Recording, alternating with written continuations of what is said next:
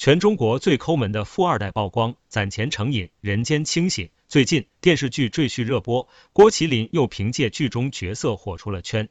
他饰演了一个平民出身、拎包入赘的豪门女婿，靠着自己的商业才智不断打怪升级。现实中的郭麒麟却是一个如假包换的富二代，堂堂的德云社少班主。光靠父亲郭德纲就足以过上富足的生活，他自己还不停的出演电视剧、综艺、相声，存款想必惊人。然而，令人没想到的是，他却被称为最抠门的富二代，日常生活节俭到了极致。他在北京一直是租房子住，装修简陋不已，只有一张沙发、一个茶几、一张凳子、一张床。那些租房时带不走的东西，他都是买最便宜的水龙头、洗澡的花洒。刷厕所的刷子，像垃圾袋之类的东西，他是根本不会买的。一般用的都是超市买东西送的购物袋。有一次家里的灯泡坏了，他舍不得买新的，从此就靠着电脑微弱的亮光过日子。干爹于谦过五十岁生日，郭麒麟更是把抠门的本性发挥的淋漓尽致。他给于谦写了一封信，送烟怕您咳嗽，送酒怕您喝完上头，送卷发棒吧。我又不是很了解，想来想去，还是给您写封信吧，能抒发点真情实感。当然，最主要的还是为了省钱。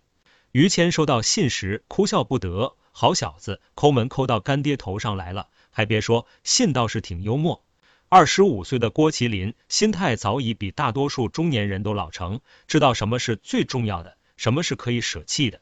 这一届年轻人活得越来越通透了。精致穷早已过时，他们奉行的是攒钱成瘾的极简生活。钱是人的胆，抠门才是王道。在这个充满不确定性的世界里，争取抠出一份安全感。豆瓣上有两个出名的抠组：抠门男性联合会以及抠门女性联合会。他们极尽所能抠门的生活，在外人看来也许会觉得搞笑，但却实实在在的让他们攒下不少钱。有位组内的老哥，为了领公司的免费夜宵，就天天留下来写写代码、学习看书。反正每天下班了回去也没事做，不如领了宵夜可以当第二天的早饭，既省钱又提升了自己。有位堪比李子柒的大神，觉得菜市场卖的鱼太贵，就自己买了个地笼下河捕鱼。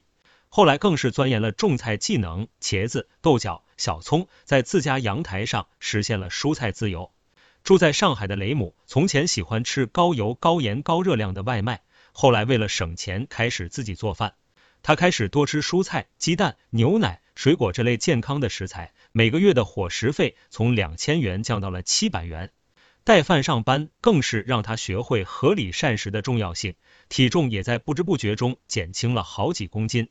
为了存钱买房，一位精致的抠组男孩化身为手工达人，把喝完的酸奶瓶改造成筷子篓，美观实用。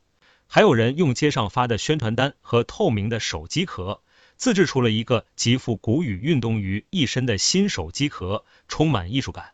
他们抠的有创意，抠的坦荡，抠出了一种新境界。省钱是他们的快感来源，攒钱是他们的生活态度。作家毛姆在《人性的枷锁》一书中写过这样的句子：缺钱会让一个人变得小气、刻薄、贪婪，会扭曲一个人的性格，让他看待这个世界的角度变得庸俗。更年轻一点的时候，我总觉得人生得意须尽欢，莫使金樽空对月。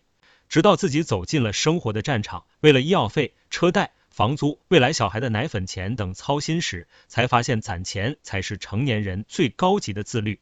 三条建议送给想要开源节流，在这个被欲望裹挟的社会里，活得更游刃有余的你：一、梳理自己的风险金字塔。